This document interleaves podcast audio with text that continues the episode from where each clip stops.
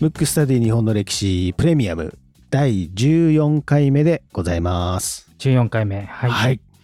えー今回のね、テーマは、まあもう皆さんそれ分かってるとは思うんですけども、はい。まあ、この収録時点、今時点で言うと、バサラと。そう。バサラにしようかなとうん。ただ今もしかして表示されてるのが違う可能性が あって、はい。あの、もしかしたらこう着地が違うとこ行くかもしれないけれどうも、ん。ちょっとバサラから入ろうかなはい。いいですね。と思うんですけど、はい。ちなみに文語はバサラっていう言葉、わかります、僕は、うん戦国バサラですよ。あ、ありますね。ね、ありますよね。漫画ですよね、確かね。そう、そうですね。うん漫画とかアニメとかで。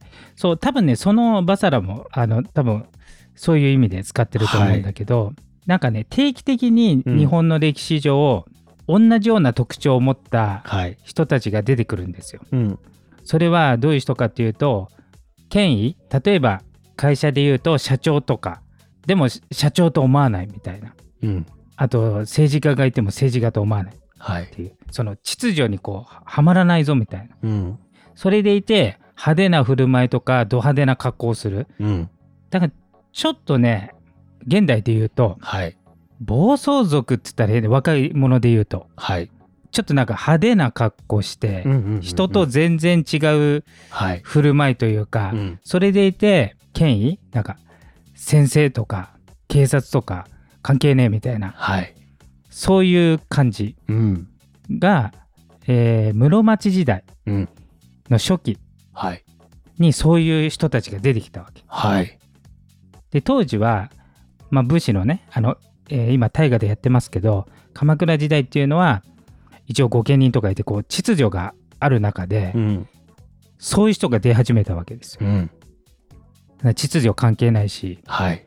あと大河ドラマとかね見てれば分かりますけど基本的に似たような服着てるじゃない。まあ、そうですね今のね日本でもそうでそうですけど大体こういう感じかなみたいな。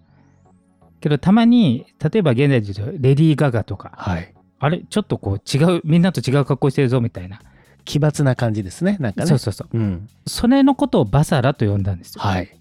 でそういう人の人で有力な人を、えーバサラ大名って呼んだんですねバサラ大名っていう方もいたんですね。そうそうそうだからあの暴走族とかねそういう人っていうのはこうちょっと下っ端の方でこう生きがってるみたい なイメージだけどはい。自分も実力者でありながらまあそういう非常識というかね当時の非常識というか、ん。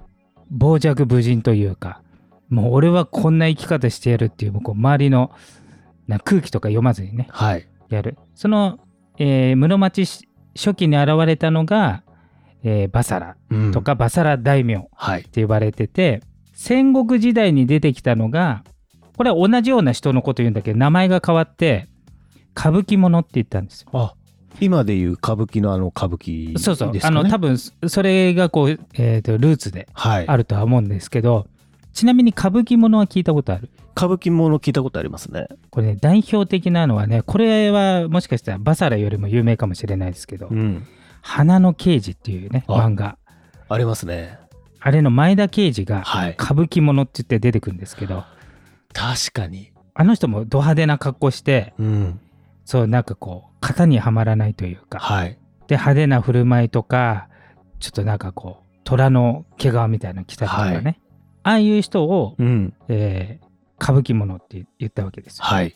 これは、えー時代が違うんで戦国時代はバサラとは呼ばずにうん。歌舞伎者で室町時代はバサラはい。でそういう大名のそのそれで権力もあった人をバサラ大名ってうん。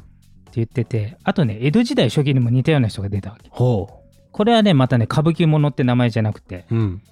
あのやっこっていう名前がついてるやっこさんとか言うやかっな今でこ。はあはあはあはあはあちょっと。ならず者っぽいまああのちょっと系統は似てるんですけどでえっ、と旗本からそういう人が出たら旗本やっこ町人からそういうのが出たら町やっこっていうのが出たんでなるほど。これ名前は違うんですけどうん。大体似たような感じでうん。出てくんですよ。それをねちょっとこう代表的な人物をスポッと当てながらはい。ちょっと話していきたいんですけど、まあ、前振りがかなり長かったですけど、はい。だからねなんか、えー、と僕らが今思う日本人っぽくないし